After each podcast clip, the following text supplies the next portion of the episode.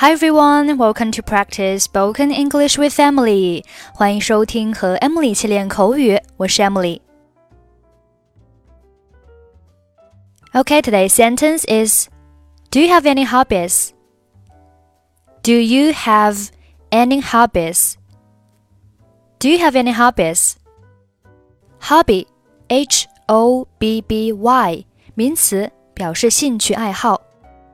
询问别人 你的爱好是什么？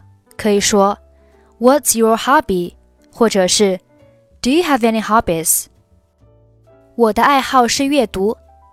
My hobby is reading. 我的爱好有足球、音乐、网球等等。My hobbies are football, music, tennis, and so on. Nancy 你平时闲暇时都做什么？What do you do in your free time, Nancy? 我喜欢拉小提琴。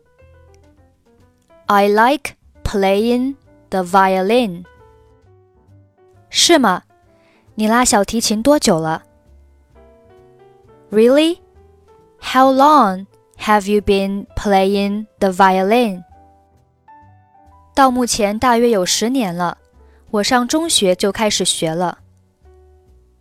About ten years so far. I started learning when I was in middle school. 真有趣。That's really interesting. 是的，那你呢？你有什么爱好？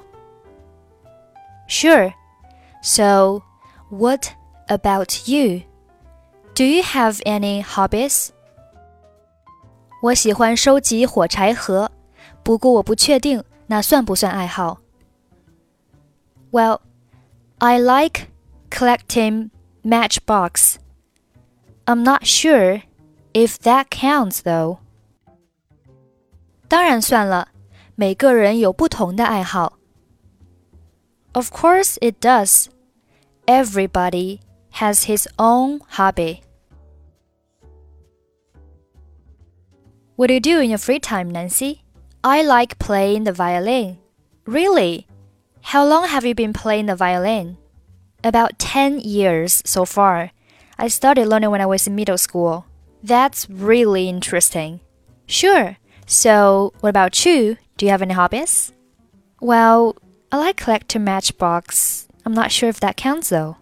Of course it does. Everybody has his own habits.